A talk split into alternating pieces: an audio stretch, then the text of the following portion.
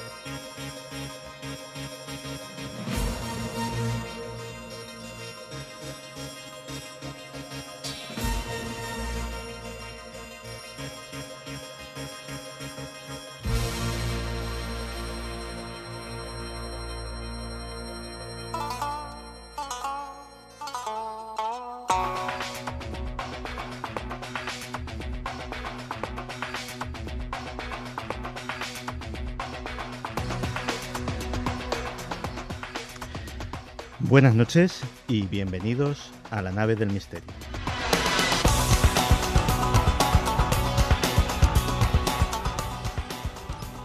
Esto es Milenio 3, yo soy Santi Camacho y eh, que echéis de menos a Iker Jiménez y Carmen Porter, eh, que sepáis que esto va a ser solamente esta noche.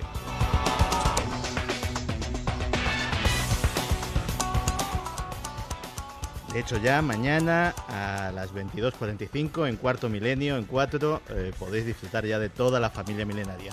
Hoy, este sábado, se están tomando un descansito que bien que se lo merecen.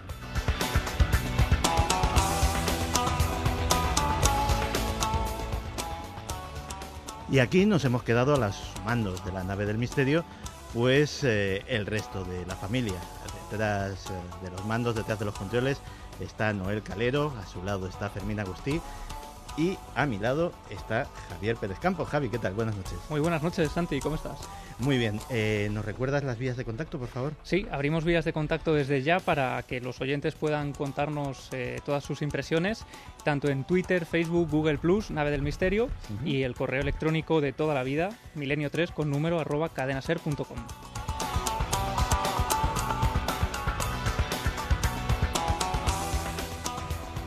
Y Javi, hoy nos traes una historia, cuando menos curiosa, ¿no? Una historia que tiene que ver, tiene que ver en parte con el día que ha sido hoy y tiene que ver con nuestros temas, tiene que ver con los temas de Milenio 3, con los temas mágicos, esto de los derechos de la mujer, del feminismo y de eh, los temas milenarios exactamente como casa. Bueno, pues fíjate, hay una conjunción muy curiosa que vamos a contar esta noche, pero yo para ello, sin desvelar demasiado, quería contarte solo una escena, una escena muy gráfica un grupo de mujeres vestidas de negro en la noche de Halloween de 1968 se reúnen en Wall Street. Deciden hacer un aquelarre, un aquelarre contra el sistema bursátil. Estas mujeres se hacen llamar las witch, witch, que es eh, la denominación de la palabra bruja en inglés, pero que a su vez tenía un significado implícito. Significaba conspiración terrorista internacional de las mujeres del infierno.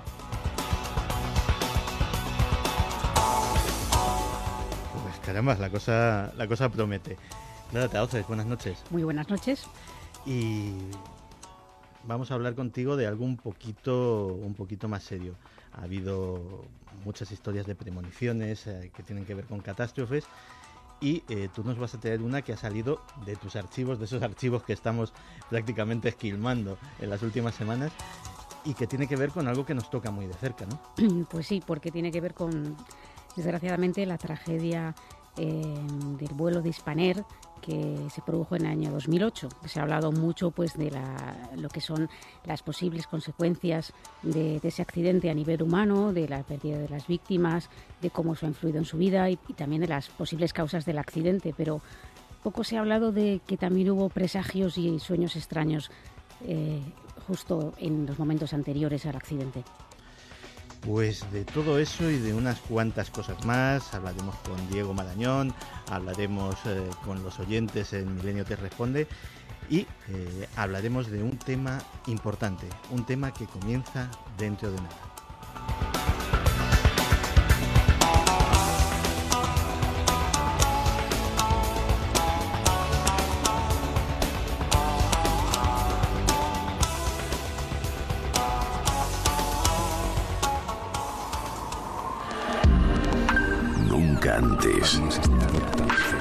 Habías estado tan cerca de lo desconocido.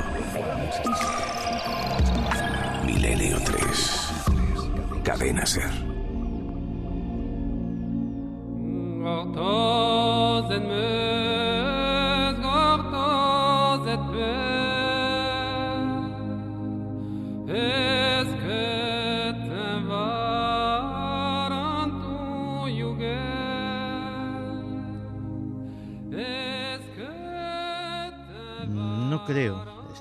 Revelando ningún secreto inconfesable si reconozco que en muchas ocasiones a los periodistas nos toca hablar y opinar de lo que no sabemos. Tenemos que guiarnos por las informaciones de agencia, por los análisis de los expertos, por los testimonios de los compañeros que trabajan como reporteros al pie de la noticia, a veces comprometiendo su propia integridad física.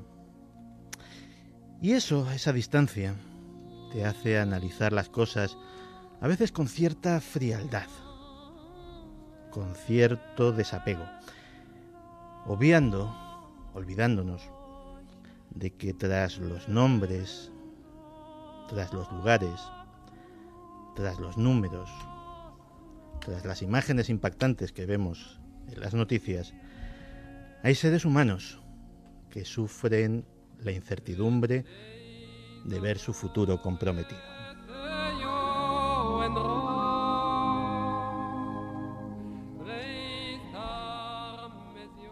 Pero a veces no es así.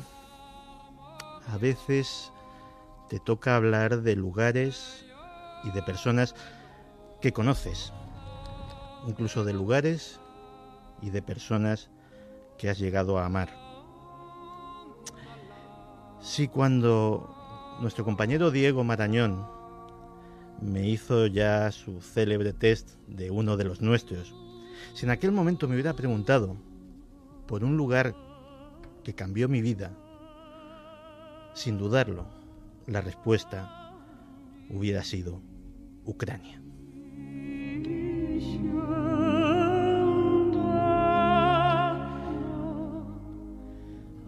Ya sé, ya sé que llevamos toda la semana oyendo hablar de lo que está sucediendo en ese país. Y puede, con razón, que estéis un poco cansados, pero desde Milenio 3 siempre hemos tenido muy claro que una de nuestras misiones era hablaros de esas cosas que no os van a contar en otro lugar, pero también hablaros de las cosas que os están contando en todos sitios, pero aportando de vista un punto de, punto de vista diferente, un enfoque distinto.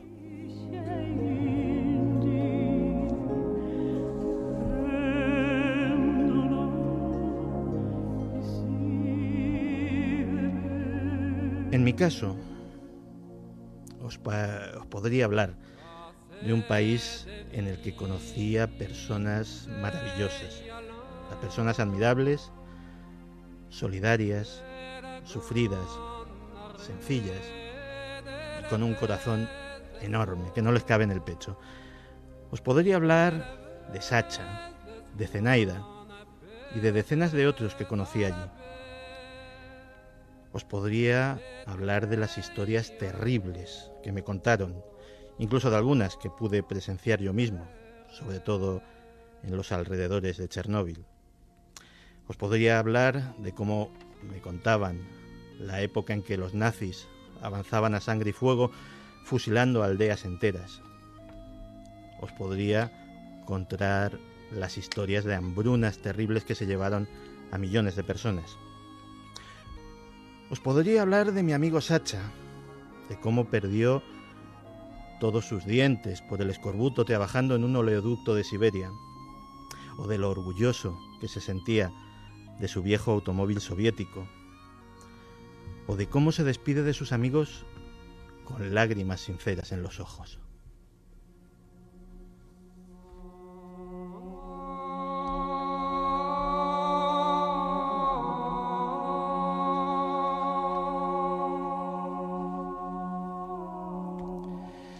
Sí, lleváis toda la semana oyendo hablar de Ucrania, pero os garantizo que no os vamos a contar las mismas cosas esta noche. Os hablaremos de su historia, de sus leyendas mágicas, de las conspiraciones que rodean a este pueblo que tan malísima suerte ha tenido y de cómo en esta crisis, como en todas las crisis, la propaganda de uno y otro bando intenta confundirnos, eh, que no sepamos realmente cuáles son las claves y los intereses que hay detrás de la noticia. Si nos acompañáis esta noche, seguro que cuando a lo largo de la semana que viene sigáis hablando, sigáis oyendo hablar de Ucrania, que seguiréis oyendo hablar de Ucrania, tendréis un punto de vista diferente sobre el asunto. Tendréis un punto de vista diferente sobre la gente. Tendréis un punto de vista diferente sobre el futuro.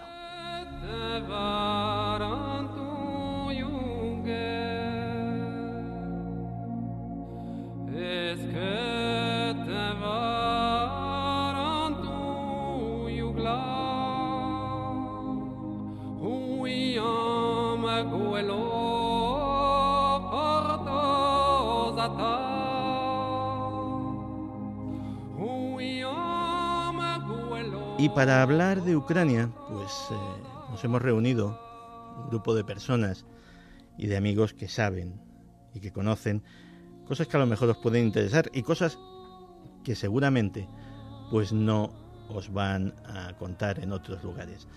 A mi lado tengo al maestro, y que lo llama así, y con razón, eh, Enrique de Vicente. Enrique, buenas noches. Muy buenas noches, encantado de estar contigo como patrón de esta nave del misterio, hablando de un tema para mí tan absolutamente trascendente como lo que está ocurriendo en Ucrania justo en estos momentos donde hay una confluencia cósmica tremenda y de tremendo y grave peligro y muy ligada a la figura astrológica, al tema astrológico de Putin. Eh, Enrique, mm, antes vamos a escuchar una entrevista, pero eh, quisiera eh, que me dieras un titular, una línea ¿Qué está sucediendo en Ucrania? ¿Qué crees que es eh, lo que nos eh, están sustrayendo de ese cúmulo de noticias que está saturando los medios de comunicación esta semana? Pues un cruce histórico sin precedentes en todos los sentidos. Vamos a explicar por qué. Luego, por qué Ucrania es clave en la historia de Europa y es realmente la cuna de la civilización rusa, es la primera Rusia, el primer pueblo, fue la Rus de Kiev, una gran civilización que tenía a su vez, desde mi punto de vista, origen en una dinastía muy antigua, que fue la misma que gobernó en Egipto, los, los Ensuhor, los Haroerek, el príncipe, el primer fundador eh, mítico de la Rus de Kiev fue el halcón, Haroerek, y así su escudo es un, el escudo de Ucrania, un halcón descendiendo del cielo, que es como veían descendientes a estos príncipes de esos halcones que descendían del cielo. ¿Y por qué tiene tremenda importancia para el mundo lo que ocurra allí y eh, el conflicto que Putin ha desatado en estos momentos que según su tema astral son los más favorables para él. Todos los antiguos decían, para alguien que tiene una carta astral como la de Putin, según me ha explicado el gran astrólogo Vicente Casaña, el momento más decisivo para desatar una guerra es justo con esta cruz cósmica.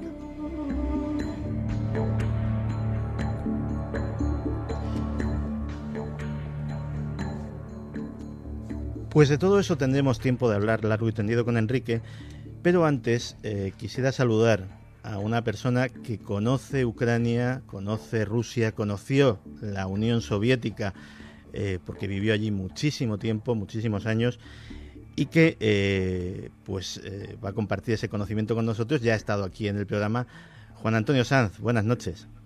Muy buenas noches, Santi, Javier, Enrique, Clara, a todos. Juan Antonio, te traslado la, la misma pregunta y de una forma que sea comprensible para todos, tú que conoces también eh, esa zona, tú que conoces también las tensiones que, que se producen en ella, ¿qué está sucediendo allí? Yo creo que Enrique lo ha definido muy bien eh, cuando ha dicho que el origen de la propia Rusia está en la, en la Kiev ucraniana, en la Kiev de los Rus, de los vikingos que bajaron por los grandes ríos. Y lo que está sucediendo es que Europa eh, para nuestra desgracia, eh, siempre ha comprendido muy mal a Rusia y en estos momentos la está comprendiendo peor. Precisamente ya no se trata de un tema de oleoductos, de gasoductos, de dominios geopolíticos que también, o cuestiones económicas. Se trata de una cuestión anímica. renunciar Rusia a Crimea, a Ucrania, dejar de tener una influencia directa para los rusos puede ser el mayor golpe eh, político, espiritual, desde que se disolvió la Unión Soviética. Eh, Juan Antonio, eh, he dicho que tú conoces muy bien aquello. De hecho, hoy precisamente el foco de, tensiones de las noticias se encontraba en Sebastopol con un eh, intento de, toma de, una base militar ucraniana.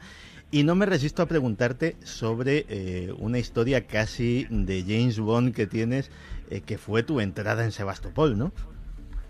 Precisamente esto ocurrió pues hace hace bastante tiempo, hace un poco más de 20 años, en el año 93 volvía yo de un recorrido con un amigo mío japonés por la ruta de la seda en China y llegando a, a, Kazajistán, donde entonces se encontraba mi, mi exmujer, decidimos viajar hacia, hacia Crimea. Eh, eran unos tiempos en que no se podía uno eh, pensar de otra manera que Crimea, a pesar de que ya estaba en, en Ucrania, era rusa. En una de estas, pues eh, decidimos ir hasta Sebastopol. Entonces estaba prohibido sin un permiso especial para los para los extranjeros. Y yo, pese a que podía hablar el ruso y llevaba un tiempo ya en, en Rusia, pues seguía siendo un extranjero.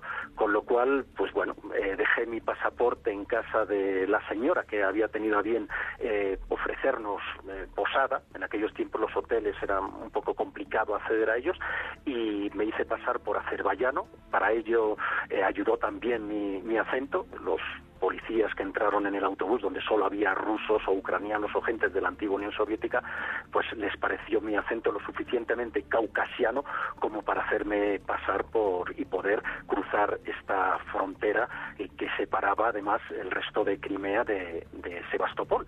Y fue muy interesante porque pudimos acceder, pude acceder al, a los grandes puertos donde estaban toda la flota, saqué fotografías eh, increíbles que deben andar por ahí perdidas en algún libro en aquel entonces, pues no había eh, eh, Facebook para conservarlas o Betty o algunas de estos inventos de hoy en día.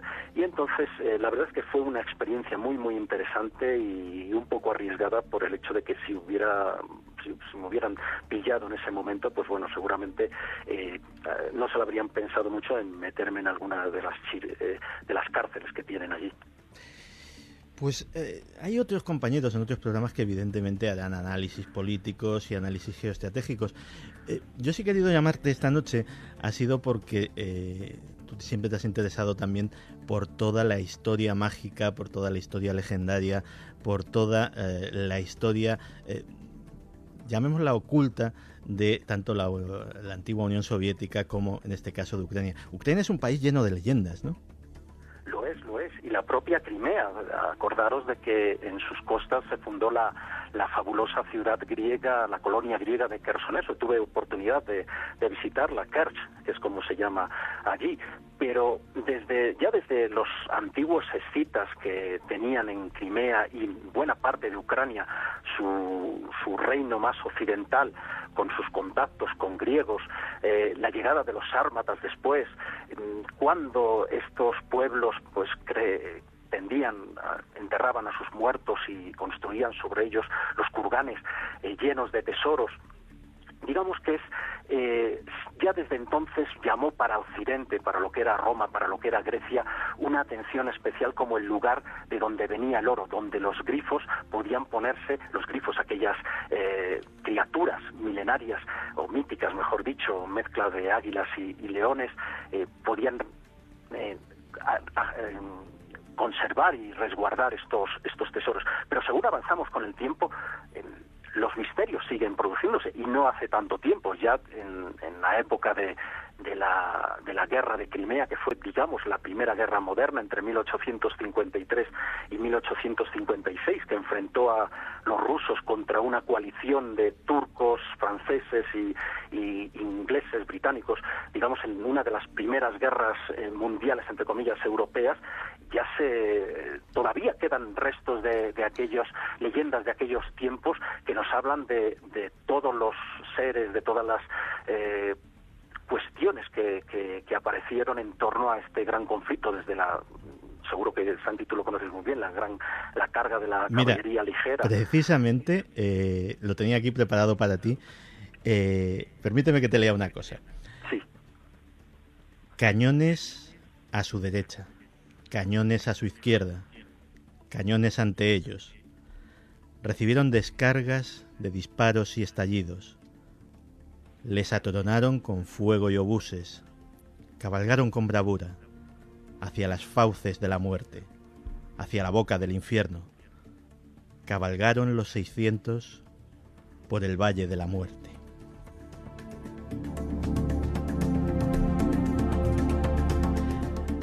Supongo que este fragmento de Tennyson te suena, ¿no? El gran Tennyson, efectivamente, el gran Tennyson. Pues fíjate que cuando estuve yo allí, en cerca, muy cerquita del campo de batalla de Balaclava, que fue donde se produjo también esta carga de la brigada ligera de jinetes británicos a la toma de un bastión, además por una serie de incongruencias en las órdenes de mando que fueron terribles y que llevaron a masacrarse a estos 600, a, la mayor parte de estos 600 jinetes, estuve en, estuve en un templo que se llama el Templo de San Nicolás, que lo empezaron a construir precisamente en 1856, se consagró en 1870, tiene una forma muy extraña porque es como una pirámide.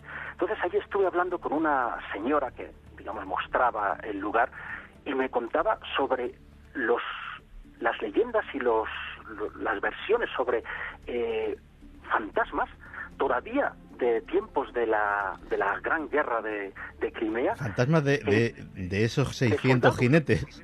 Sí, no, no, no, no, no ya de los 600 jinetes, sino de los de franceses, de los propios rusos. Pues esta eh, batalla de la carga de la brigada ligera se dio por ganada para los, los rusos, a pesar de, de tan gran eh, esfuerzo heroico de los, de los británicos pero eh, los campesinos cuentan por entonces, yo lo estaba escuchando, esto estoy hablando de eso, hace 20 años, de cómo en algunos lugares eh, no se podían cavar, no se podían plantar. Eh, ahora mismo esa zona donde se hizo, la, por ejemplo, la, gran cabalgada de los 600 es un lugar de, de vides, pero y de viñas. Hay otros lugares en los que no se puede plantar nada porque los campesinos siguen pensando que hay determinadas fuerzas, eh, se ven determinadas sombras por la noche eh, que les impide, desde luego, ejercer su, su labor con normalidad. Eh, cuando, cuando estuve en Chernóbil, una de las cosas que me sorprendió fue que también en ese hecho terrible y en ese caos tecnológico que, acabó con la vida de, miles de personas y que truncó la vida de, muchos más eh, con enfermedades, con sufrimiento, eh, me chocó encontrarme con, eh, con, una historia, una historia mágica, la historia del pájaro negro de Chernóbil. Parecía que una especie de Mothman se había aparecido a los trabajadores de, de la central y había sido una especie de heraldo siniestro de, pues de la catástrofe que sucedió después. Pero parece ser que esos eh, pájaros o esos hombres pájaro no son precisamente eh, una historia nueva y que, en, y que en el folclore y en la historia oculta de Ucrania pues también se han dado más veces, ¿no? Así es, y fíjate que cuando eh, yo recuerdo haber visto la, película aquella famosa sobre sobre el, sobre el Mothman, de pronto me acordé de esas versiones, de esos cuentos que me habían narrado allí en las cercanías de, Balaclava.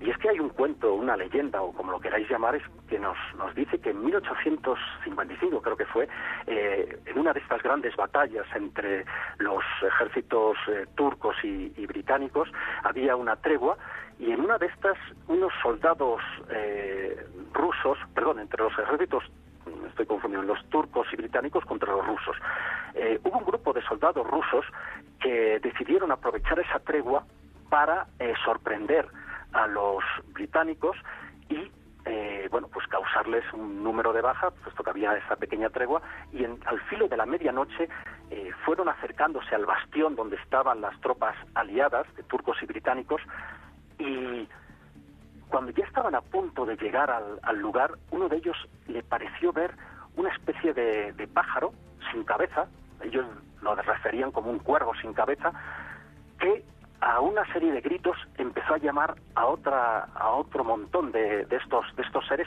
Salieron corriendo los rusos hacia su campamento pero este grupo no sé si eran seis o, cinco soldados mm, lo que ocurrió es que despertaron las sospechas o la alarma de sus propios compañeros y les dispararon solo sobrevivió uno de estos soldados que fue el que refirió como eh, una bandada de, seres extraños con apariencia de hombre, pero con una cabeza muy, muy extraña y con alas, eh, les acometieron.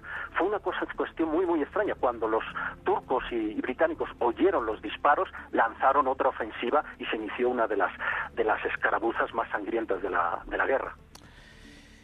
Eh, Juan Antonio, yo quería preguntarte una cosa. En este conflicto, mm, no sé si coincides con, esta opinión, he, detectado eh, que las maquinarias de propaganda tanto de uno y otro bando están funcionando a, está funcionando a toda máquina y están confundiendo mucho, mucho la información. Realmente, eh, ¿tú cómo ves eh, la resolución o las posibles consecuencias de lo que pueda pasar en las próximas semanas? Bueno, para mí, mi impresión es que Crimea ya está perdida para Ucrania, pero lo peor es que Rusia puede estar perdida para Europa. Estamos en unos momentos donde la gente empieza a hablar, eh, los analistas, y creo que en ello pueden tener algo de razón, de la entrada en una segunda guerra fría. La guerra fría, si recuerdas, Santi, comenzó en Yalta, en el este de Crimea en 1945, en esa conferencia que vio como el ya moribundo Franklin Delano Roosevelt pues aceptaba el dominio de la Unión Soviética de Stalin sobre media Europa, sobre la Europa oriental y central. Y es inquietante que la nueva Guerra Fría, que muchos están vaticinando, parte del mismo escenario. Y puede ser precisamente por esa incomprensión de lo que, de lo que está ocurriendo. Para Europa, para la Unión Europea, esta es una cuestión de intereses económicos y un aseguramiento de imponer un orden institucional europeísta que a lo mejor no sirve en todas partes. Pero para Rusia, Ucrania, Crimea es una cuestión de seguridad nacional y regional. Y es un tema también para Moscú de geoestrategia, con todo lo que ello implica. Así fue siempre durante la Unión Soviética. Y Putin es una persona, es un directo heredero de la URSS. Crimea, como os decía, está perdida para Ucrania. Tenemos que tener en cuenta lo que ocurrió, por ejemplo, en Georgia a principios de los años 90, con Abjasia, con Osetia del Sur. Eh, no se proclamaron zonas independientes de Georgia con el apoyo ruso y con unas guerras muy sangrientas. Sin embargo, sin embargo, de hecho, de facto, eh, fueron, han sido y siguen siendo todavía eh, lugares eh, enclaves independientes del, gobierno de, de, Georgia. Y por eso cuando Georgia atacó Osetia del Sur en el 2008, en agosto de 2008, Rusia respondió con toda su fuerza. Yo no creo que vaya a haber una guerra. Rusia es mucho más eh, inteligente que, todo eso. Y Putin, como, como bien decía eh, Enrique, es un tipo, un zorro muy, muy taimado y pero el gran problema que está ocurriendo con Europa y con Estados Unidos es que se está menospreciando esa capacidad de, Moscú para tomar decisiones que pueden ser muy fundamentales y que ahora le llevan a tener todas las de ganar, de ganar. Tienen grandes diplomáticos, grandes servicios de inteligencia y sobre todo una gran firmeza a la hora de obtener sus objetivos. Y esto también es muy importante destacarlo, unos objetivos muy claros. Habría guerra si Ucrania pretende recuperar Crimea o si los ultranacionalistas ucranianos se lanzan a intentar por su cuenta eh, desestabilizar, desestabilizar esa toma por ahora pacífica de Crimea por el Kremlin ruso. Pues Juan Antonio, eh, de verdad muchísimas gracias por atendernos esta noche. De hecho, desde Bolivia estás, ¿no? Desde Bolivia. Desde Bolivia, o sea, desde muy lejos. algunas investigaciones muy curiosas. Pues, oye, pues ya, ya las compartirás con nosotros se han reanudado las excavaciones en, Tiahuanaco y se están descubriendo algunas cosas muy, muy interesantes que podrían afectar no solo al futuro de todo el continente, incluso de, toda la historia antigua. Pues Juan Antonio, lo repito, muchísimas gracias por atendernos A ti, Santi, y a todos. y enseñarnos eh, Ucrania pues desde tus ojos que la conocen también. Muchas gracias. Un gran abrazo, Juan. Antonio. Un gran abrazo.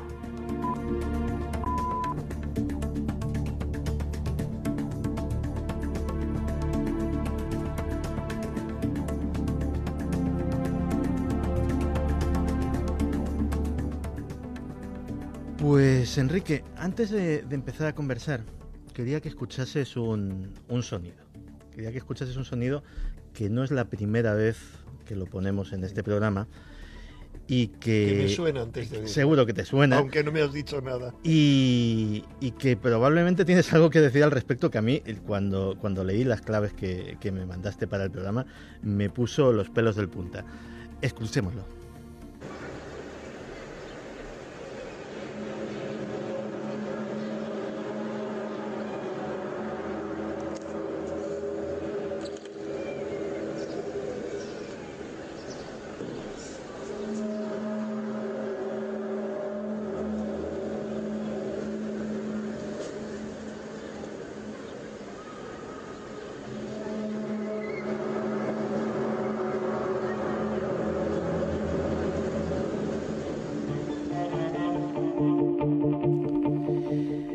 Hemos oído esto que, que se ha dado en llamar el hum o el ham, depende de cómo de- y de quién lo pronuncie, O el Eh, zumbido. o el vamos, zumbido, sí, vamos a hablarlo en castellano.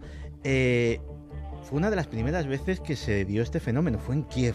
Fue una filmación y una grabación que dio la vuelta al mundo y que tú las... Fíjate, aquí cuando, cuando hablábamos de- del tema, una de las primeras cosas que, que preguntaba ahí, que era, bueno, ¿y a vosotros qué os sugiere esto? Y Carmen o yo, alguien, alguien dijo por aquí, nos sugiere pues a las trompetas de Jericó o algo, Exacto, o algo que no bíblico. recuerdo cómo se llaman. En este momento la memoria me falla. Tienen un nombre muy concreto, no trompetas, sino unos instrumentos de viento que utilizan los sacerdotes eh, de, de Jerusalén y que eh, reaparecen en las profecías sobre el gozne de los tiempos que se describen en la Biblia. Eh, Es curioso, Sí. y desde luego no es, cuando se habla del zumbido, es como hablar de ovnis, es decir, todo lo que brilla es un ovni, así que todo sonido no clasificable es un hum. Pues no, resulta que hay sonidos muy diferentes y para mí, de todos los que escuché en el pasado, antes de, de ocurrir nada en Ucrania, el que más me impresionó oír y ver en medio de los edificios es eso retumbando en la gran Kiev.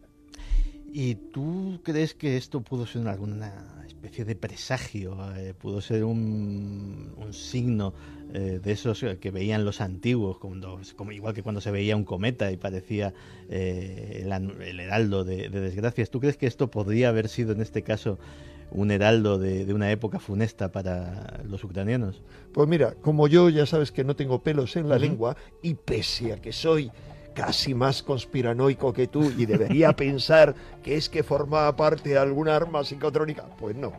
Resulta que eh, yo esto lo presentía.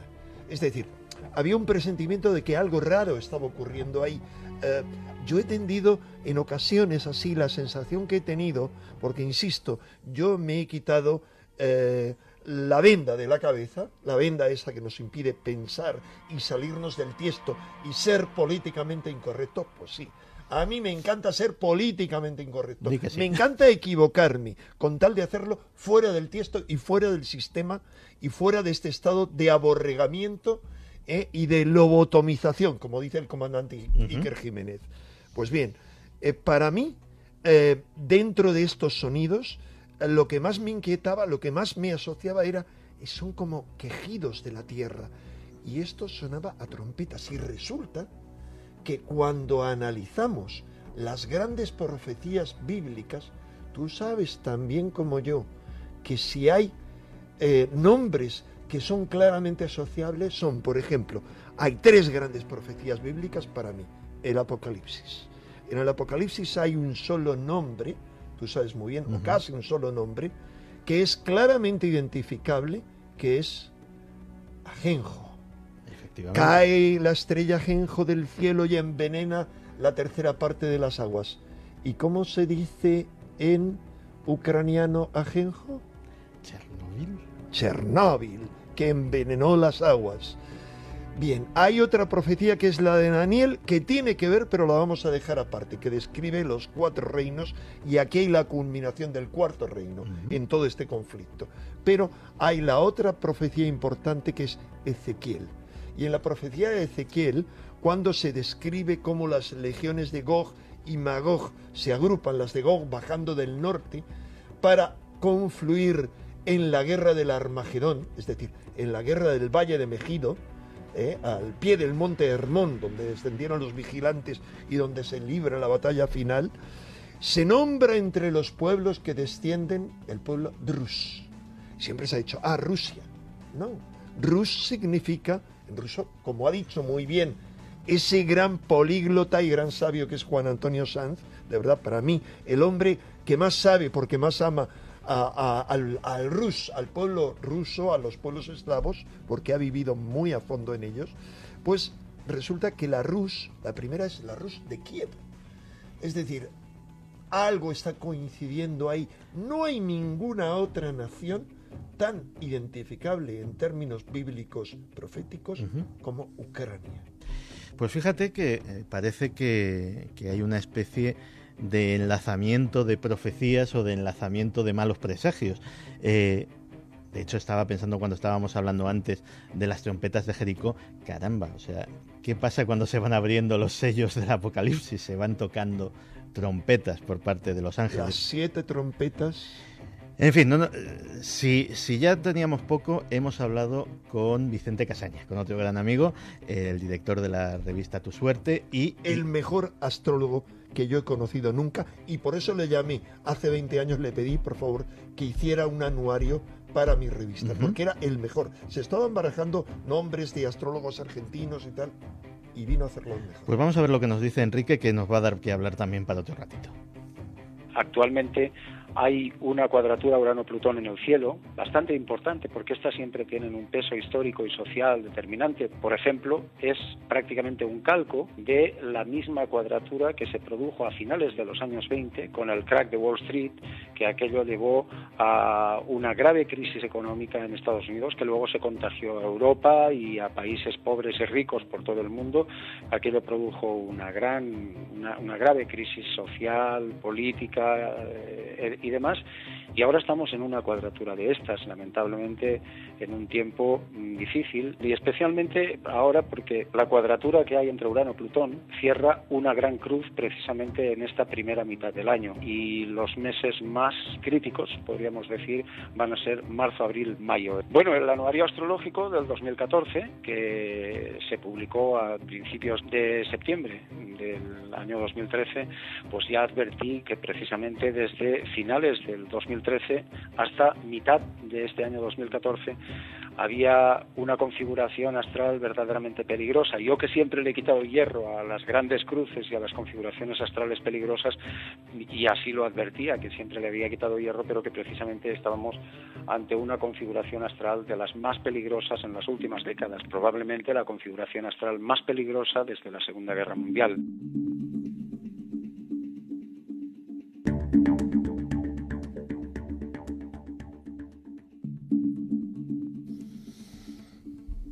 Pues parece, Enrique, que la astrología tampoco nos da ninguna alegría en este sentido, ¿no? Hombre, eh, yo tengo que repetir que es que al venir esto de Vicente, que es lo menos catastrofista y lo menos determinista que yo he conocido nunca, cuando yo leí esto, pues ya el año pasado, bueno, primero leí bastante antes, hace cinco años, yo le hice una entrevista en la que él hablaba de una crisis económica profunda, de una crisis del sistema capitalista, de una crisis del sistema americano, norteamericano, que culminarían en torno al 2020 con un gran cambio de modelo de civilización. Y cuando planteaba esto, yo le dije, pero tal como lo está planteando aquí, es que puede llegar a ver, digo, ¿te atreves a decir que una guerra eh, mundial. Bueno, más o menos lo que dije. Bueno, yo no puedo decir qué, pero me dijo, es que se da la misma confluencia que se dio antes de la Segunda Guerra Mundial. Pues esperemos que esta vez falle. No, no, yo, yo estoy seguro, cuidado, como ha dicho muy bien Juan Antonio Sanz, han dicho y repetido tanto eh, los diferentes ministros rusos como RT, Russia Today, han repetido, primero, Rusia Today ha dicho, ¿por qué esto no va a ser el comienzo de la Tercera Guerra Mundial? Y los ministros han dicho, no va a haber una guerra internacional. De eso, de eso hablaremos después, eh, porque ya para finalizar el capítulo de, de profecías, eh, me decías que hasta Nostradamus podía tener algo que ver en esta historia. Bueno, no, resulta tiene que ver en el sentido de que todos, yo incluido, dijimos, bueno, sobre todo yo tengo la convicción de que las profecías no se cumplen la inmensa mayoría porque están hechas para no cumplirse. Es decir, son, y yo creo en la posibilidad de ver cosas en el futuro, pero es, son como modelos arquetípicos y es decir, si haces esto podría ocurrir tal cosa. Es decir, deberíamos corregirlas, son advertencias. Pero mira, me parece que no hemos hecho ni puñetero caso a ninguna de las advertencias que se nos han hecho. Seguimos devastando el planeta y lo peor es que nos devastamos a nosotros mismos, o mejor dicho, nos dejamos devastar e hipnotizar. El sistema de hipnosis colectiva es tan grande, aquí nada, nada cambia hay un estallido revolucionario como el que ha habido en Ucrania y como todos los que ha habido a lo largo de la historia, rápidamente es saboteado, manipulado y pervertido. O sea, esto ocurre constantemente, así que parece que necesitamos un manotazo en la espalda para que nos enteremos y despertemos.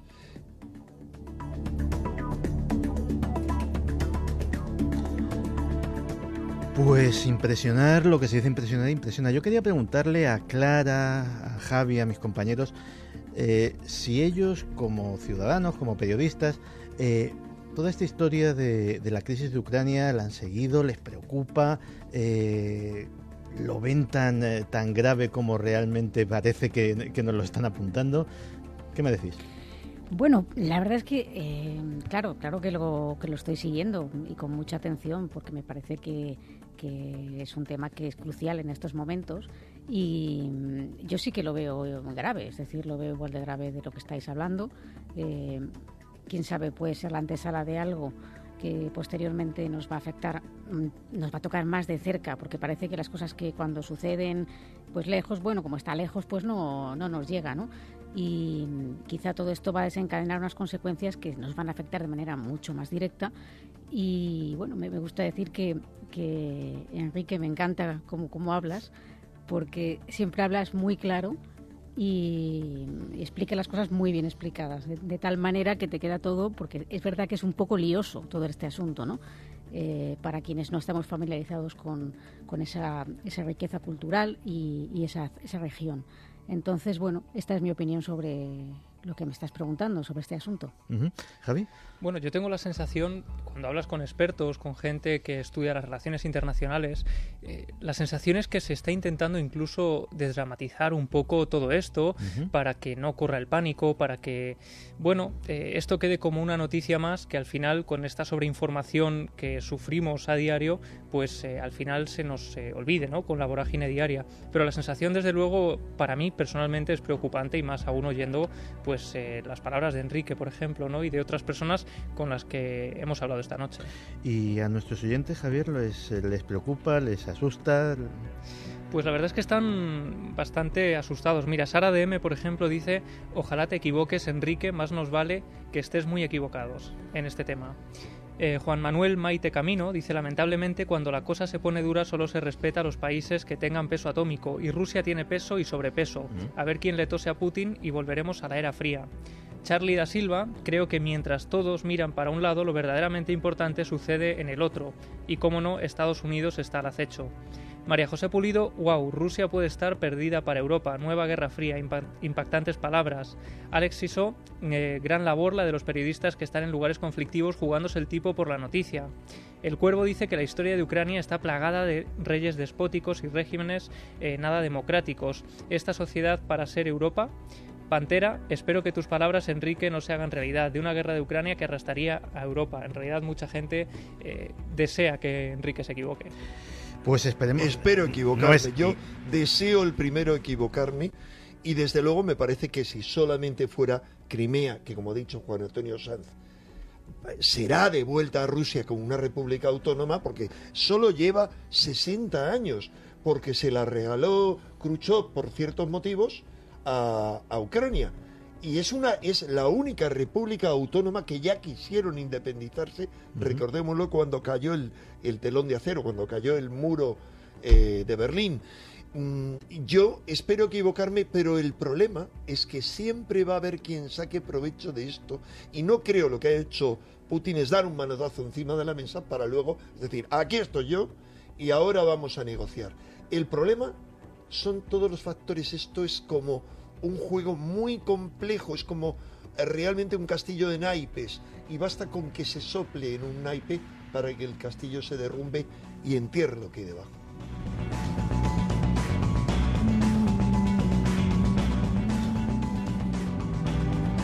Pues nuestros oyentes han hablado de Estados Unidos, de armas nucleares, de injerencias y creo que nos dan pie pues para cerrar un poco este capítulo profético tan inquietante con el que hemos comenzado esta conversación Enrique y hablar de cosas un poquito más terrenales. Fíjate que hemos preguntado a, a otro gran amigo del programa Fernando San Agustín, al que siempre consultamos en temas de geopolítica o de servicios de inteligencia, sobre eh, lo que está sucediendo y la espoleta que ha provocado esto. Y sus palabras son interesantes y las podemos comentar ahora. En Ucrania ha pasado lo que tenía que pasar. La Unión Europea se ha esforzado en dividir todos los estados unitarios que había dejado eran residuos de la República Social de la URSS. ¿eh? Ha, intentado, bueno, y conseguido dividir Yugoslavia, Checoslovaquia, etcétera. Le faltaba una cosa muy importante que era Ucrania. Polonia no se podía deshacer porque era una tradición, había sido aliada definitiva, etcétera, etcétera.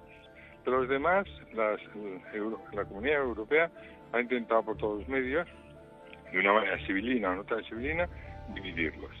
Porque es aquello de dividir y vencerás, ¿eh? y para quitar la influencia rusa.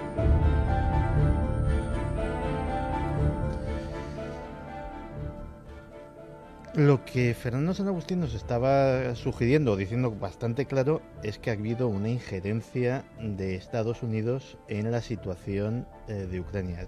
Mm, ¿Tú lo ves así? ¿Qué importancia estratégica tiene? Porque claro, a lo mejor muchos de nuestros oyentes están diciendo, bueno, pues esto es un sitio que tiene mucho trigo, que tiene mucha gente, que tiene una central nuclear que, casi se lleva medio continente por delante, pero exactamente por qué viene toda esta disputa, qué importancia estratégica tiene todo esto. Mira, la importancia estratégica, eh, habrá expertos como Fernando San Agustín que sepan mucho más que yo. Para mí, pero, pero, pero no me voy a escapar. Te diré, para mí algo clave, aparte de las riquezas y potencialidades que tiene, eh, lo fundamental es que, primero, el ejército de Ucrania es el segundo más numeroso de Europa después del de Rusia. Segundo, el 70% de la flota que tiene en el sur ah, eh, Rusia está en Crimea, en la península de Crimea. 70%. Es decir, es su salida.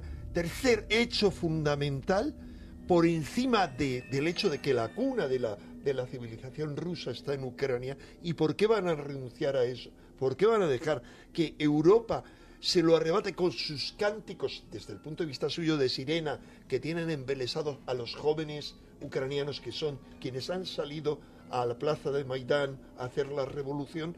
¿Por qué van a permitir que les priven del cinturón de seguridad que siempre ha rodeado a la madre Rusia, al imperio ruso. Siempre han tenido un cinturón de seguridad. La cosa es tan grave que yo te doy un dato que conozco por mi sobrina, al colegio que va, va un muchacho de 18 años, polaco, 18 19, mi sobrina tiene 18, y le han llamado a filas para un entrenamiento a Polonia ahora, justo con esta crisis. ¿Por qué? Porque Polonia ya sabe que cuando hay tortas, la primera se la llevan los polacos siempre, vengan de donde vengan, eso ya sabes que es tradicional. Segundo, el gobierno polaco es el más ultraconservador de todos los que forman parte del cinturón de seguridad eh, ruso. Es decir, la cosa huele mal. Y huele mal porque el problema que hay es que se consiguen eh, llevarse por delante de entrada Crimea y, y lo lógico sería que los rusos se llevaran por lo menos todo lo que hay al este de Crimea, porque hay un 70% de población de cultura rusa, de lengua rusa, eh, después de eso hay ya otras reivindicaciones y podrían ir hacia otras pequeñas regiones o países. Estonia, Lituania, Letonia están tan temblando que recordarás, creo que es el primer ministro estonio, eh, tuvo una conversación con la, em, digamos, la primera ministra eh, Lord Aston, em, la primera ministra europea, eh, creo que ese es el cargo que tiene, eso lo ha sacado Russia Today, pero no lo ha desmentido, ha afirmado que era así el primer ministro estonio, que había sido financiada toda la, no la revuelta, los francotiradores, que no eran realmente prorrusos, sino mercenarios, 300 mercenarios que habían llegado de Estados Unidos. Ojo, eso no significa que les paguen Estados Unidos, para nada. Yo no creo que Obama esté implicado en esto. El problema que hay es que en Estados Unidos hay un gobierno secreto más allá de Obama y hay ejércitos de mercenarios que tú conoces mejor que yo, porque has escrito a fondo y has investigado a fondo sobre todo eso, como por ejemplo Blackwater, un ejército de mercenarios con 150.000 personas. Es decir, hay más de 150.000 personas que están al mejor postor. ¿Por qué se cubrían los rostros y por qué liquidaban de forma penosa para ponernos a todos a favor de esa gente maravillosa y noble que luchaba por su libertad y que siguen ahí de pie porque saben que les han engañado y que los que se han autonombrado nuevo gobierno con un golpe de Estado absolutamente ilegal, es decir, lo que está ocurriendo es ilegal. Y estos pobrecitos que han muerto no están obteniendo nada. Estos pobrecitos que han muerto, si no estuvieran ahí y estuvieran en Estados Unidos, estarían todos en la cárcel condenados a penas gravísimas, porque han infringido toda una serie de leyes en lucha por la libertad. Pero son los que recibirán las tortas. Y los que siguen, los que han tomado el poder ahora, son tan delincuentes como Yanukovych, el que han echado del poder. Mira, fíjate una cosa que me llamó mucho la atención cuando en los días que pasé en Kiev. Eh, en Kiev el sueldo de, un profesional universitario, de un médico, de un abogado, viene siendo de unos 300 euros al mes, más o menos.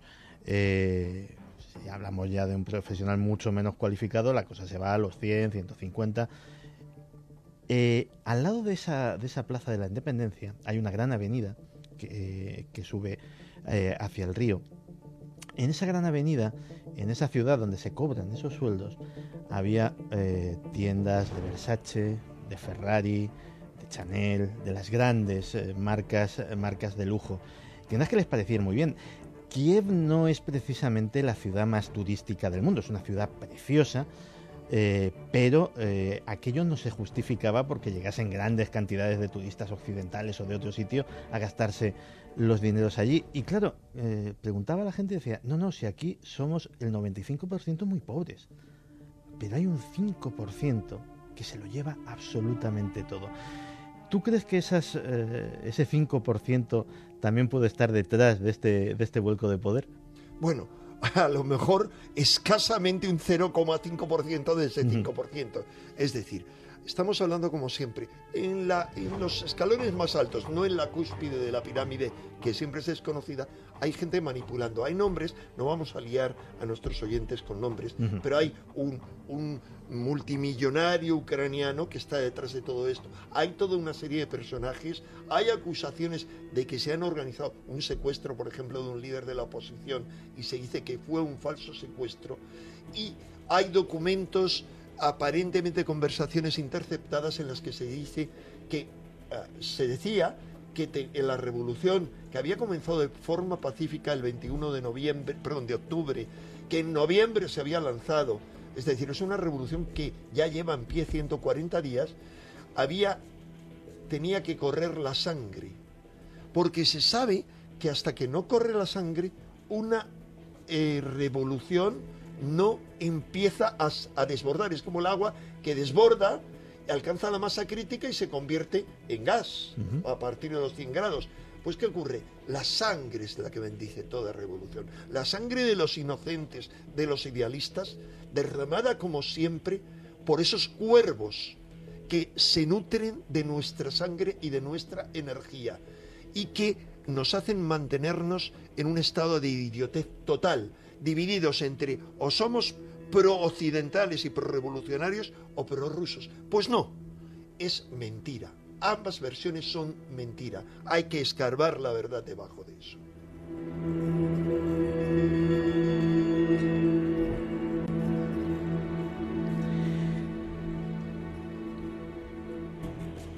Fernando San Agustín también eh, nos eh, abría campo para que metamos aquí un término que también está sonando mucho en las noticias. Gas. Gas, petróleo, energía. Vamos a escucharle.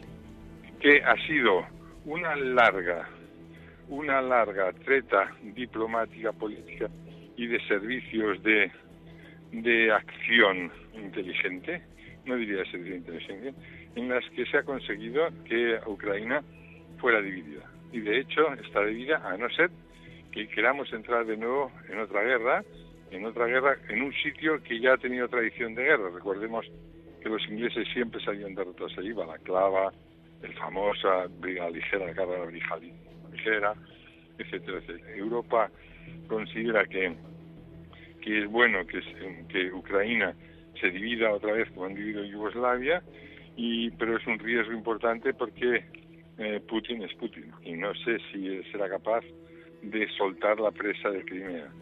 Y frente a eso, la guerra está mal vista y además los alemanes tienen mucho miedo y toda la economía europea tiene mucho miedo a que Putin se enfade de verdad y suba el gas o corte el gas. Y entonces la economía que está saliendo en Europa se nos vaya al frío todo, todo el renacer de la economía.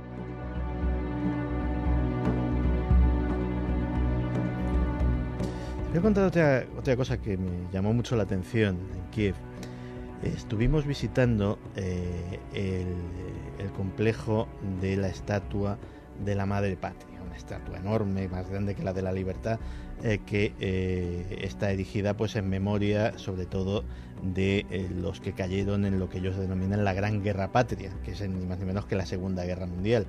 Allí hay un museo, hay una serie de cosas, hay una serie de monumentos, está esa gigantesca estatua y había un pebetero también enorme donde está la típica llama eterna en memoria de los caídos.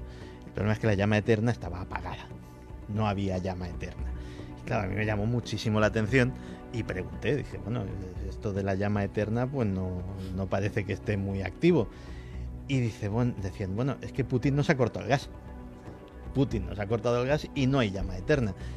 Eh, realmente eh, puede, podemos estar ante una de esas situaciones, como se ha dicho tantas veces en conflictos como el de Irak, como el de Afganistán, como casi todo lo que sucede en Oriente Medio, en el que también los hidrocarburos, también la energía puede tener un peso fundamental en lo que está sucediendo? Pues puede tenerlo, pero insisto, yo no soy un experto en ese tema y eh, me parece relativa. Para mí hay otros factores muchos más importantes. Por ejemplo. Que son los que he expuesto hasta ahora. O sea, ese factor estratégico y también simbólico. Vamos a ver. El imperio ruso, que ha existido desde hace mucho tiempo y que, insisto, tiene sus raíces y su máxima eh, primer punto de gloria en la Rus de Kiev, que abarcaba desde Kiev, digamos, hacia Polonia por un lado y hacia más allá de Moscovia, de luego lo que va a ser Moscú por otro, era enorme, era desde el Mar Negro hasta el Mar Báltico. Eh, y era el imperio más poderoso, justo empezó a declinar cuando en uh, Europa, en Europa Occidental, los templarios empezaron a crear su propio imperio. Pues bien, uh, poco a poco se va gestando el imperio de la llamada Tercera Roma, que es Moscú.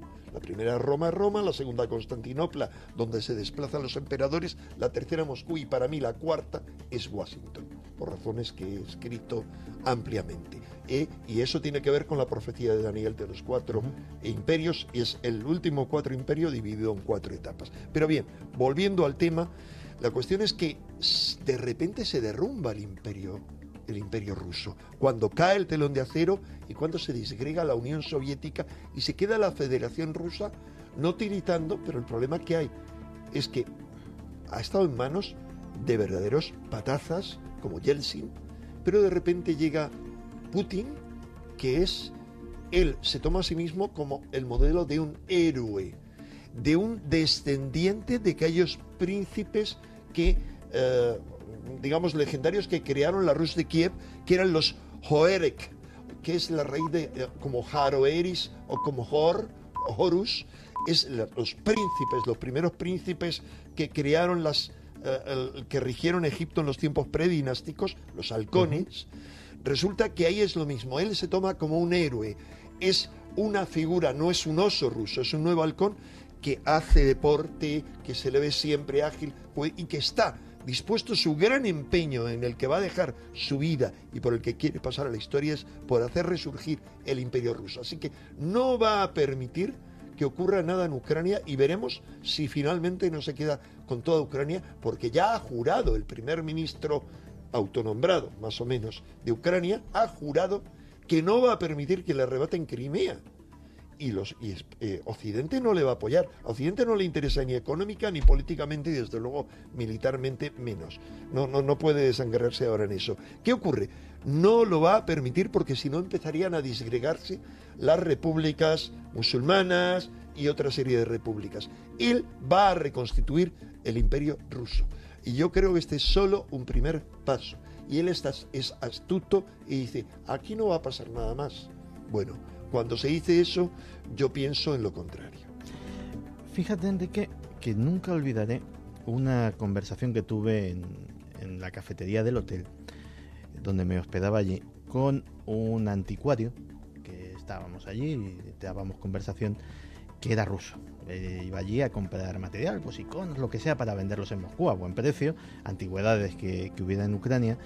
Y eh, pues nos, eh, nos, paramos a charlar en inglés sobre, sobre el país y me confesó que él eh, intentaba que se supiese lo menos posible que era ruso, porque los rusos en Kiev no caían nada bien. Había una animadversión bastante, bastante importante. Y de hecho, si ves el mapa de, el mapa de Ucrania, hay una línea que casi es casi la corta, el, río Dnieper. Eh, hacia Occidente serían antirrusos y hacia eh, Oriente serían prorrusos y hay me estás enseñando ahora mismo un mapa con la, la, lengua que se habla efectivamente hacia el este, es decir, hacia Europa, eh, la región del centro solo habla en el 25% ruso y ya en la zona occidental el 5%. ¿Y es clarísimo lo que y, y, esta zona que está aquí en este mapa sombreada en amarillo, esta zona pro-occidental, ¿de dónde le viene esa animadversión que la pude palpar, créeme, pude palparla en, en las calles hacia, hacia los rusos? Bueno, yo marcaría dos puntos recientes. Hay, hay precedentes históricos, muchos, uh -huh. pero no vamos a remontarnos. Y es el último es el que tú has investigado mejor que ningún otro periodista español, Chernóbil, al uh -huh. que has dedicado un magnífico libro, reportaje de viajes. Y lo anterior es toda la leyenda que tiene mucho de realidad sobre la vejación tremenda a las que les sometió a ellos, como al resto de Rusia, ese monstruo llamado Stalin. Pero más allá de eso, eh, el gran mito, mito poderoso que corre allí es el mito de los 7 millones de muertos del holocausto ucraniano. El mito de los 7 millones, porque no parece que fueran 7 millones, se le conoce allí como Holodomor. Holodomor en ucraniano es morir de hambre. Resulta que entre 1932 y 1933 millones de personas, seguramente no, no, no 7 millones, murieron de hambre a raíz, decían, de la colectivización impuesta por el tirano Stalin, eh, tirano y masacrador de todos sus... O sea, fue el que culminó ya la degeneración y la perversión de la revolución rusa, convirtiendo aquello en un infierno y matando, no lo olvidemos, en todos los dominios que él llegó, a más gente que el monstruo Hitler.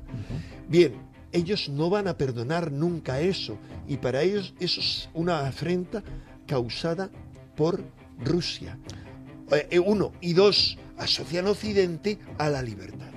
Fíjate si tienen presente lo del Holodomor, que eh, lo pude ver y existían en las plazas de en las plazas de Kiev hay carteles cartel, no no carteles pegados en las paredes sino digámoslo así como stands como vallas publicitarias recordando hechos de eh, el holocausto ucraniano eh, y que te los puedes encontrar delante de una iglesia, delante de sitios históricos y asociados pues o con fusilamientos, o aquí se murió de hambre tanta gente, o aquí intentaban dar comida a, a la gente que venía hambrienta. Es decir, es algo que está absolutamente vivo. O sea, no es algo de los libros de historia, es algo que te lo encuentras por la calle relatado para todo el que quiera verlo.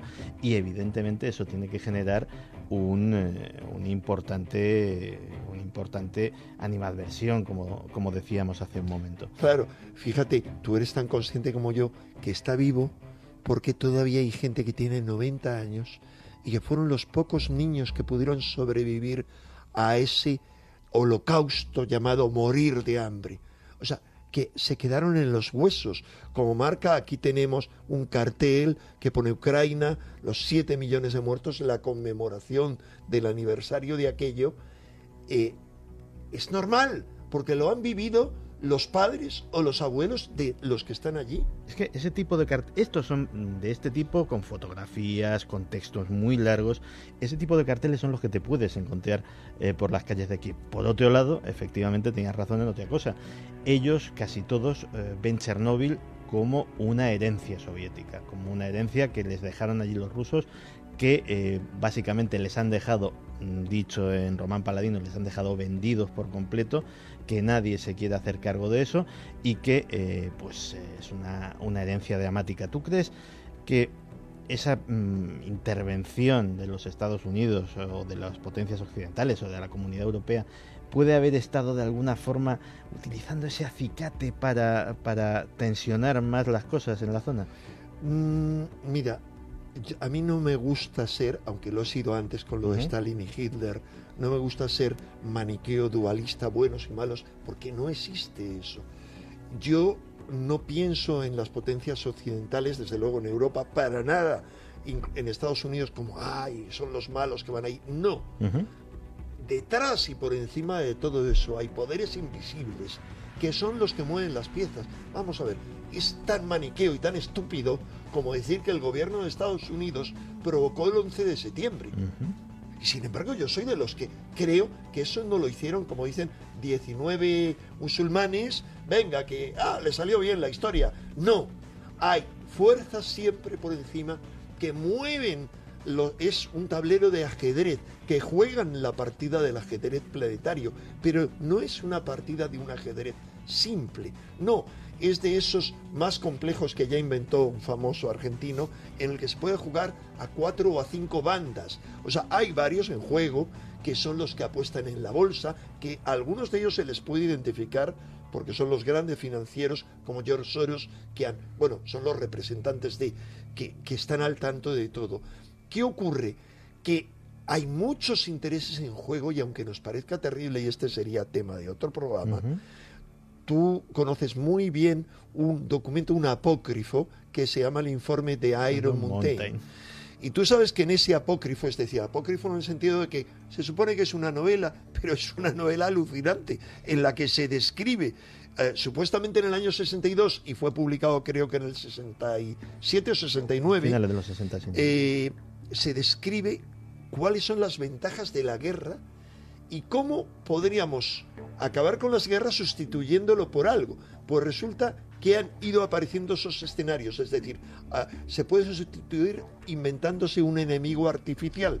Y así se han inventado Al Qaeda, gestada perfectamente no por los servicios de inteligencia americanos, sino por las fuerzas que hay por debajo o por encima de los servicios secretos americanos y de los servicios secretos árabes de Arabia Saudí. No lo olvidemos. No olvidemos que quien dirige los servicios secretos de Arabia Saudí, el príncipe Bin Sultán, actualmente quien ha manejado todo lo de Siria, quien ha dado esas armas eh, químicas a los rebeldes que les estallaron y provocaron esa matanza, era embajador de Estados Unidos en el momento del 11S y estaba allí 25 años.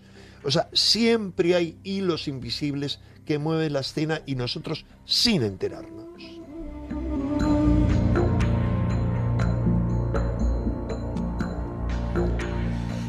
Eh, Javier, ¿qué están sacando en claro de esta historia que es compleja? Lo, lo reconozco, pero que es apasionante. ¿Qué, saca, ¿Qué sacan en claro nuestros oyentes de todo esto? Bueno, está generando un auténtico debate en las redes sociales. Noemí Suárez, por ejemplo, dice Rusia siempre ha sido la oveja negra del mundo. Todas sus acciones han sido contrarias o para llevar la contraria.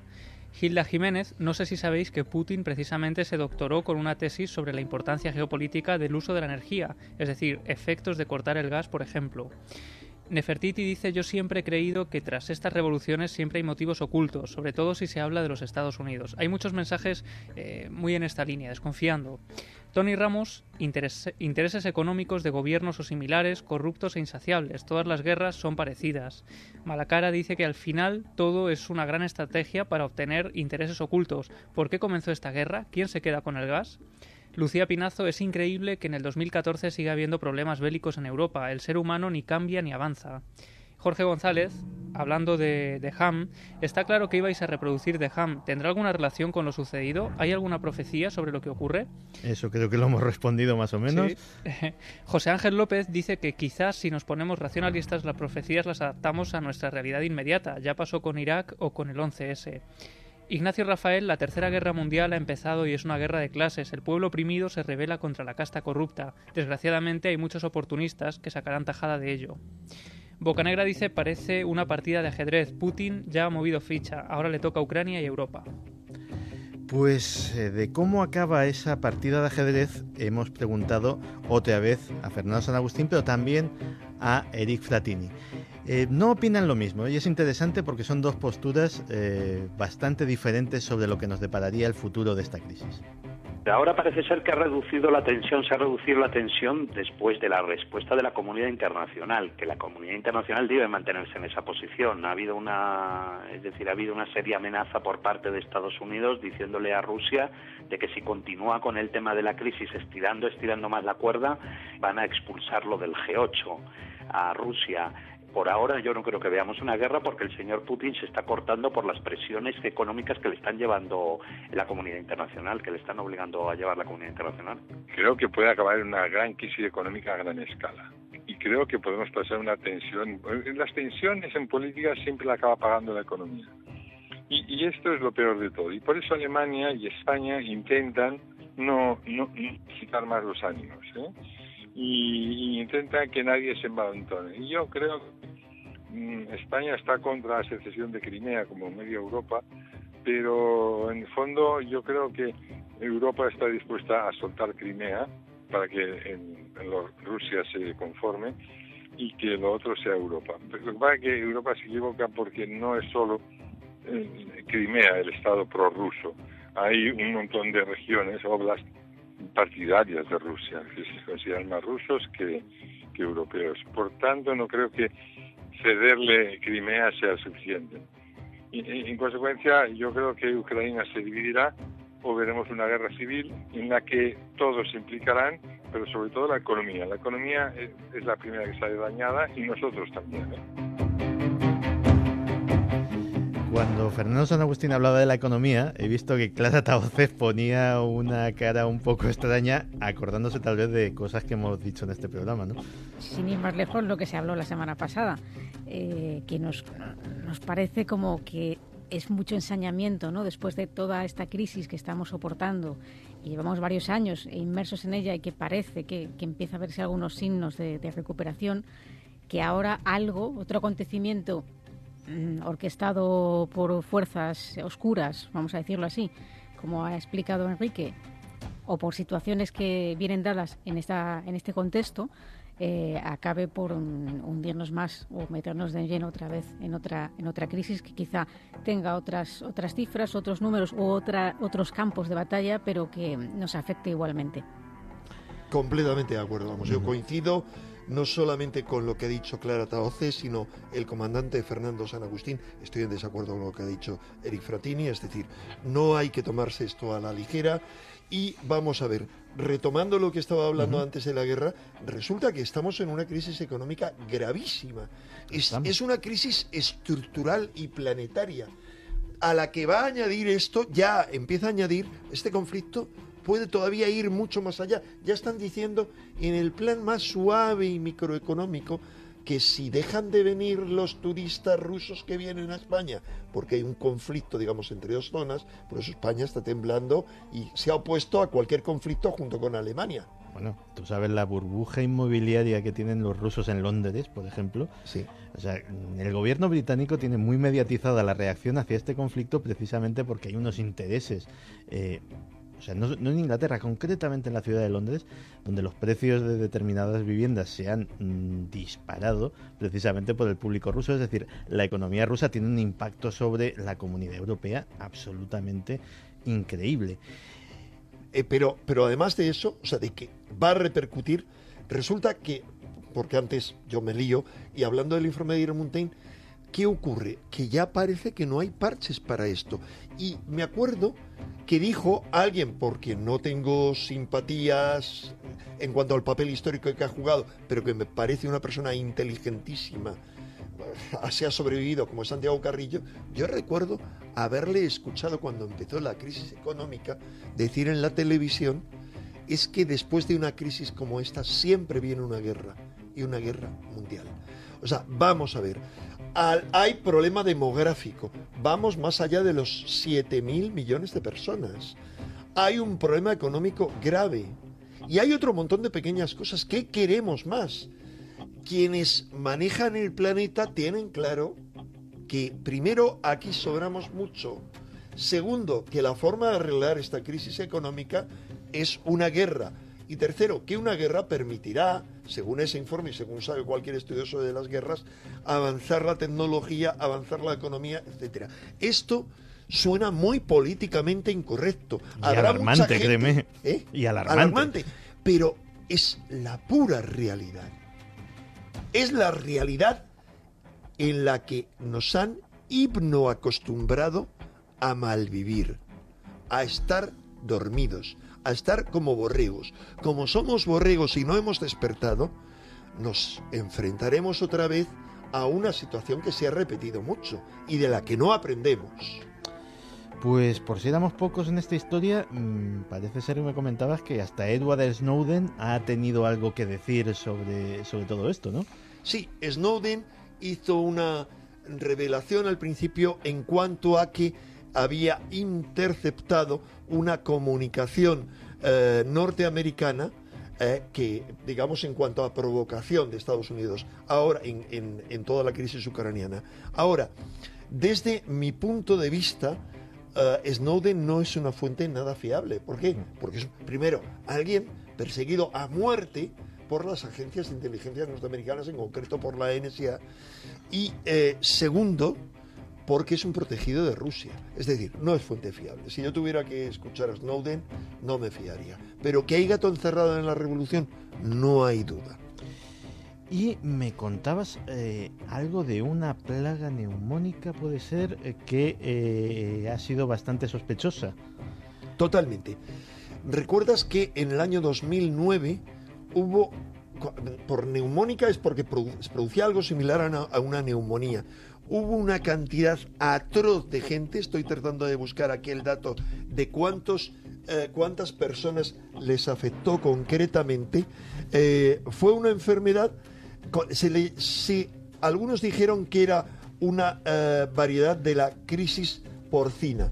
En concreto, se dice que un, un millón quinientos ochenta mil personas padecieron en Ucrania esa gripe porcina y que murieron unas 500. Lo interesante es qué pasaba con los pulmones de esas 500 personas.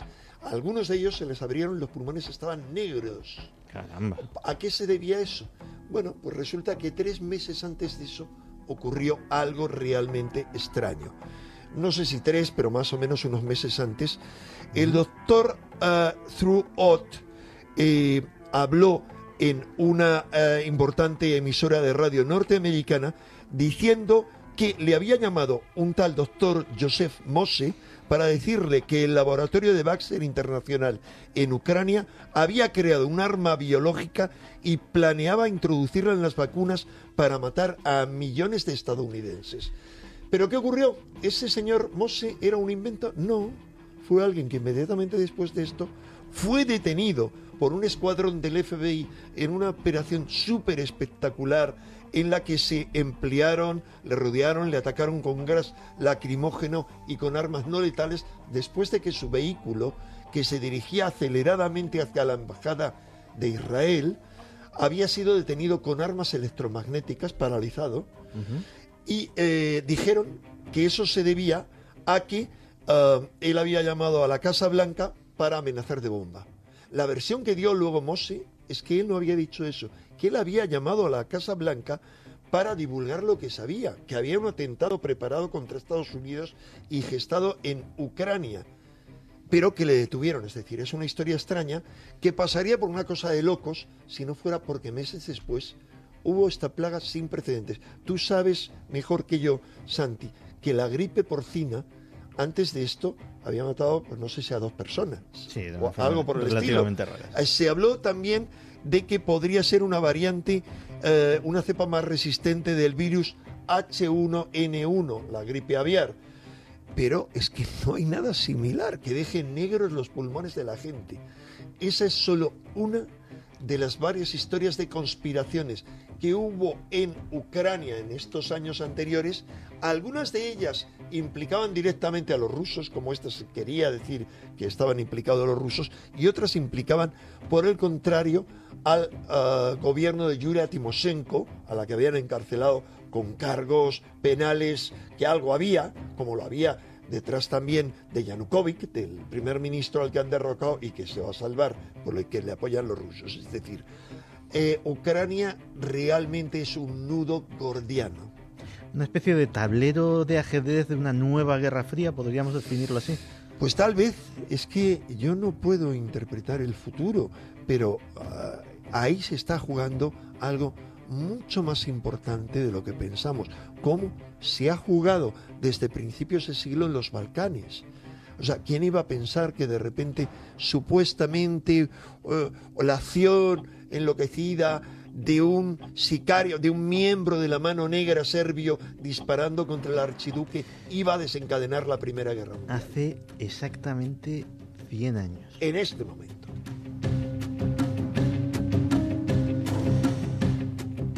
Bueno, pues la verdad es que nos hemos quedado un poco inquietos. Mm, de verdad, Enrique, te agradecería que si eh, ahora mismo tienes algún elemento o algún dato para llamar al optimismo, recurras a él porque la verdad es que nos dejas muy preocupados. Pues lo diré en tres palabras. Despertad.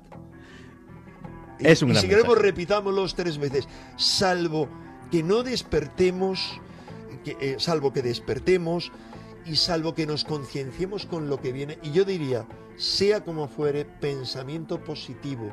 Resulta que esta gran cruz cósmica de la que nos ha hablado Vicente Casaña ha tenido unos efectos, como yo sigo las tablas eh, que me ha facilitado Vicente, bien, viendo cómo son las posiciones de los astros, de repente vi que hasta el, creo que fue hasta el miércoles, jueves concretamente de esta semana, hubo unas posiciones astrales tremendas y eh, podríamos decir aquí quién se ha sentido muy mal en los días anteriores y de repente ha sentido un alivio, sobre todo a partir del viernes, porque han cambiado la posición de los astros. Yo esto lo he visto.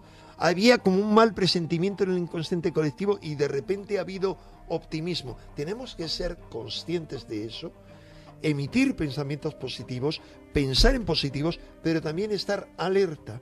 O sea, yo no puedo eh, vivir en el país de Bambi y decir, aquí no pasa nada. No, aquí están pasando muchas cosas. Y primero, yo me preparo para lo que pueda venir positivamente. También pienso en qué precauciones, y no voy a hablar ahora de eso, debo tomar por si hay un conflicto de este tipo.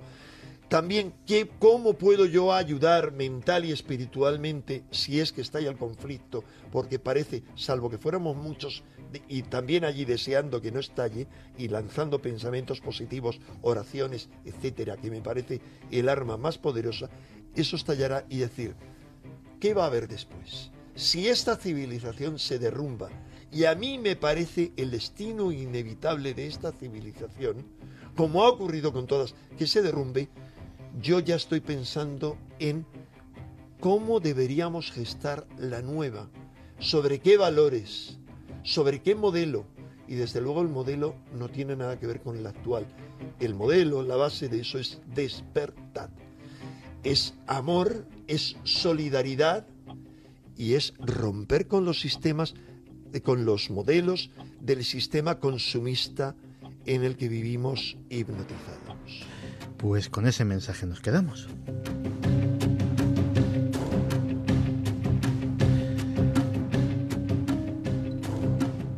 Javi, una última ronda de mensajes. Mira, hace Ojeda dice despertar, no hay ningún resumen mejor para salir de lo que está pasando. María José Pulido pregunta, si las piezas encajan, bajada de población mundial, resurgir de nuevo, si, si despertamos, ¿se ensañarán aún más con nosotros? Luis Andrés Yaguas, mi antigua profesora de historia, hablaba de Rusia como el gigante dormido con pies de barro, parece que va a despertar y quiere dar guerra. Vedra, al final no era tan mala idea lo de irse a Marte. Jordi Pérez dice, Chernóbil pudo ser el fin del mundo. ¿Qué hay en esa tierra que siempre es punto de inflexión? Iván Torregrosa, el que crea que todas estas revoluciones son espontáneas, le animo a que despierte un poco. Todo está organizado. Cancela Freire, lo que está pasando en Ucrania desde luego es preocupante. Solo tenemos que echar la vista atrás y ver la historia. Parece que no aprendemos. Xavi Martínez, esto va a estallar tarde o temprano. Esa es también una idea que, se repite constantemente. Freddy dice, a mí el hecho de que nieguen que no va a haber ninguna guerra me hace pensar que la habrá. Si lo niegan es porque lo ven posible. Pues la verdad es que esperemos que ese mensaje de Enrique, que esos buenos deseos de todos, lleguen a buen puerto, que la energía de mucha gente que queremos la paz, que no queremos conflictos, que no queremos guerra, pues termine eh, echando atrás este conato de, de, conflicto terrible. Yo tengo una imagen, tengo una imagen, Enrique, que, que tampoco se me olvida. En Chernóbil hay un árbol. Llaman el árbol de Chernóbil. Lo cuentas en tu libro, sí. en tu libro Chernóbil. En Chernóbil hay un árbol que vaya usted a saber la cantidad de cosas que ha visto ese árbol. Parece ser que en, sus ramas los nazis colgaban a los partisanos eh, ucranianos que, que, encontraban. Parece ser que, pues a lo mejor vieron pasar a esa brigada ligera que se inmoló en esa carga suicida en la guerra de Crimea. A lo mejor vieron a, a, los cosacos que invadían Polonia, a lo mejor vieron un montón de cosas, vieron a Napoleón avanzando hacia Moscú y desde luego vieron Chernóbil. El árbol, que era frondoso y, y centenario, se secó, se secó de la noche a la mañana. ¿Cuándo? Eh, lógicamente cuando, cuando fue la catástrofe de Chernóbil y cuando fue eh, sufrió aquella lluvia radioactiva. Pero permaneció allí mucho tiempo, hasta que eh, otra serie de inclemencias del tiempo acabaron con él. A eso me refería, perdón. Acabaron con él. Pero eso recuerdas cuándo fue cuando acabaron con él definitivamente. Pues mira, ahora mismo no, pero... Perdón, perdón.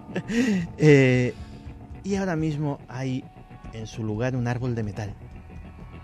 Lo sustituyeron porque consideraban que es un pueblo que cree en los símbolos y que cree eh, firmemente en, en, el poder de, las tradiciones, consideraban que ese testigo tenía que quedarse allí.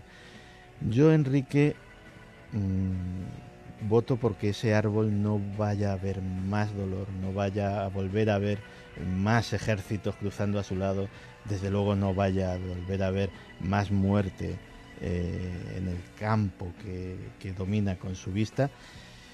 Y en eso, pues, eh, si nuestros buenos deseos y nuestra buena energía pues puede influir en algo, pues así sea. Enrique, muchísimas, muchísimas gracias por venir aquí esta noche a echarme un capote, que, que además no es la primera vez que te, que te meto en este, en este jaleo de ayudarme a dirigir la nave del misterio. Y de verdad, pues te esperamos aquí para muchísimas más aventuras y muchísimas más cosas. Ya sabes que para mí es el placer venir, además, a hablar de una tierra que tú conoces personalmente y yo no. Pero tú la conoces de corazón, que eso es importante.